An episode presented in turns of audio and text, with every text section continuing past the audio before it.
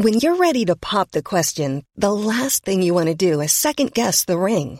At Bluenile.com, you can design a one of a kind ring with the ease and convenience of shopping online. Choose your diamond and setting. When you find the one, you'll get it delivered right to your door. Go to Bluenile.com and use promo code LISTEN to get $50 off your purchase of $500 or more. That's code LISTEN at Bluenile.com for $50 off your purchase.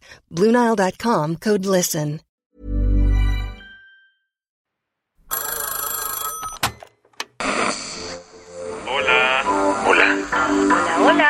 ¿Estás ahí? ¿Quieres saber lo que está pasando en tu país y en el mundo en pocos minutos? Te lo cuento. Te lo cuento, te lo cuento. Hoy es miércoles 21 de diciembre de 2022 y estas son las principales noticias del día. Te lo cuento. En Afganistán, los talibanes prohibieron que las mujeres estudien en la universidad. Si pensábamos que las cosas en Afganistán no se podían complicar más, este martes el ministro de Educación obligó inmediatamente a todas las universidades del país a prohibir estrictamente el paso de las mujeres. La norma que hará que ninguna mujer mayor de 12 años pueda estudiar educación superior se viene cosechando desde que los talibanes tomaron el control de Afganistán en agosto de 2021, tras la salida de tropas estadounidenses. En ese entonces, en Te lo cuento platicamos con Rahila Haidari, una refugiada afgana que ahora vive en Australia, pero que tuvo que abandonar su país durante el primer gobierno de los talibanes en la década de los 90. En aquel momento, Rahila tenía esta preocupación. Tantas niñas que han soñado con convertirse en doctoras, que han soñado con caminar algún día dentro del Parlamento de Afganistán como políticas, como líderes. Tantas mujeres con negocios construidos, carreras construidas, ahora tienen que sentarse en casa y obedecer las reglas crueles de los talibanes. Esto va a empezar de nuevo y me rompe el corazón. Y sí, empezó de nuevo ese régimen de terror contra las mujeres. Con un comunicado publicado ayer, el ministerio vetó de forma inmediata a todas las mujeres de las universidades. Ellas ya tenían prohibido desde hace meses asistir a la secundaria.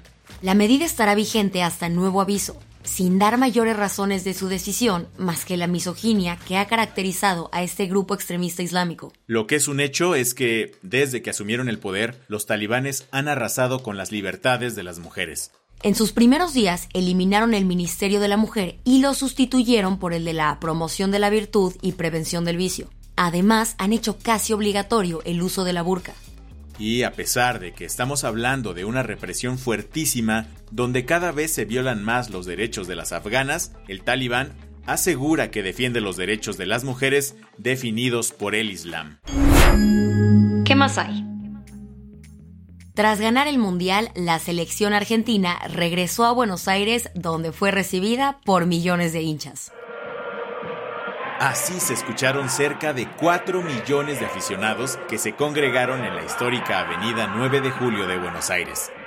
Con el obelisco y la Avenida Corrientes de fondo, millones de aficionados corearon cuánta canción se inventaron para celebrar que la Argentina es tricampeona del mundo. Para que la afición pudiera disfrutar de esta alegría, el gobierno argentino decretó ayer martes 20 de diciembre feriado nacional.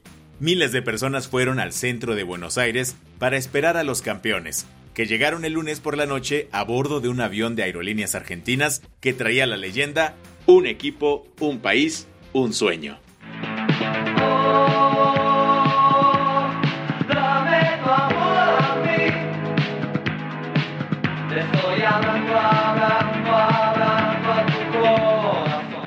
Fue tanta la gente que asistió al centro de Buenos Aires que Leo Messi y el resto de campeones del mundo no pudieron llegar en el autobús como estaba planeado. ¿Y entonces? Optaron por subirse a dos helicópteros y dar vueltas en el aire sobre el obelisco, enseñando la copa a toda la afición que veía desde abajo. En la que ya es la mayor concentración popular en la historia de Argentina. Las que tienes que saber. El secretario de Relaciones Exteriores, Marcelo Ebrard, anunció que el gobierno de México le concedió asilo político a la familia del expresi peruano Pedro Castillo. ¿Y ONTAN? Se dio porque están en territorio mexicano, es decir, están en, nuestra embajada. Y cuando están en la embajada, pues les concedes el asilo. Es una decisión independiente, soberana de México. El canciller dijo que se están consiguiendo los salvoconductos para que la familia del expresidente encarcelado pueda viajar a México si así lo desea. El que, aunque no lo desee, se tendrá que regresar a México es Pablo Monroy Conesa, embajador mexicano en Perú. Y es que el gobierno de Dina Boluarte lo declaró persona non grata y le dio 72 horas para salir del país por su injerencia en asuntos internos detuvieron al narcotraficante Antonio Ceguera Cervantes, a.k.a. Tony Montana.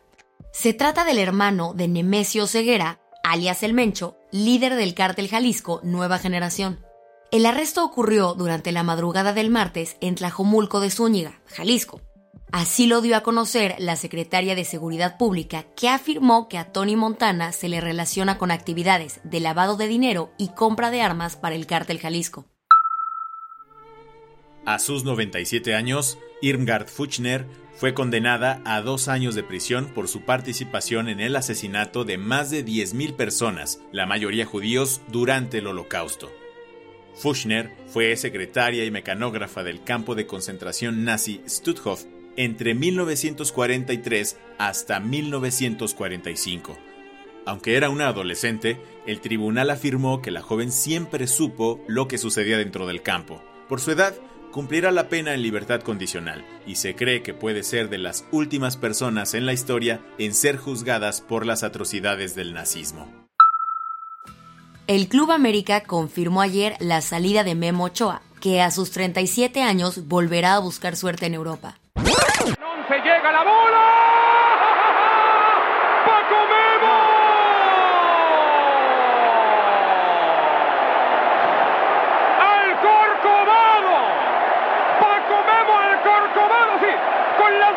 Estiradas, con las manos cruzadas, con la ingle de buche de nana y nenapil.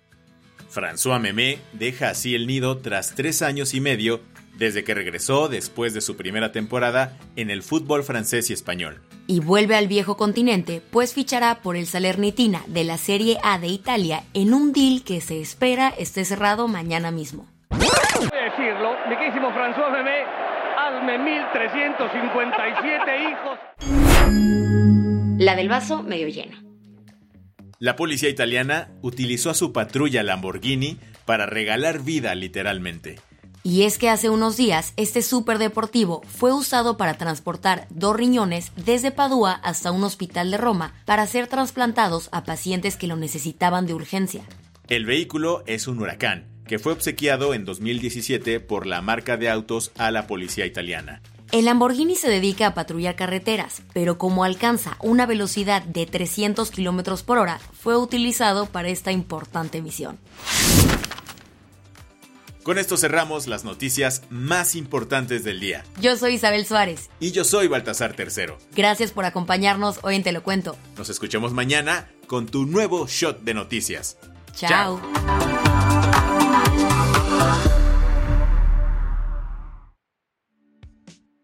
Este noticiero es una colaboración entre Te lo cuento y Dudas Media. El guion de este episodio estuvo a cargo de Aisha Al-Yanabi y Ana Ceseña. La dirección de contenido es de Sebastián Ermenger. Francis Peña es la directora creativa y el diseño de sonido está a cargo de Alfredo Cruz. Si quieres estar al día, nos encuentras como arroba te en Instagram, TikTok, Snapchat y Twitter.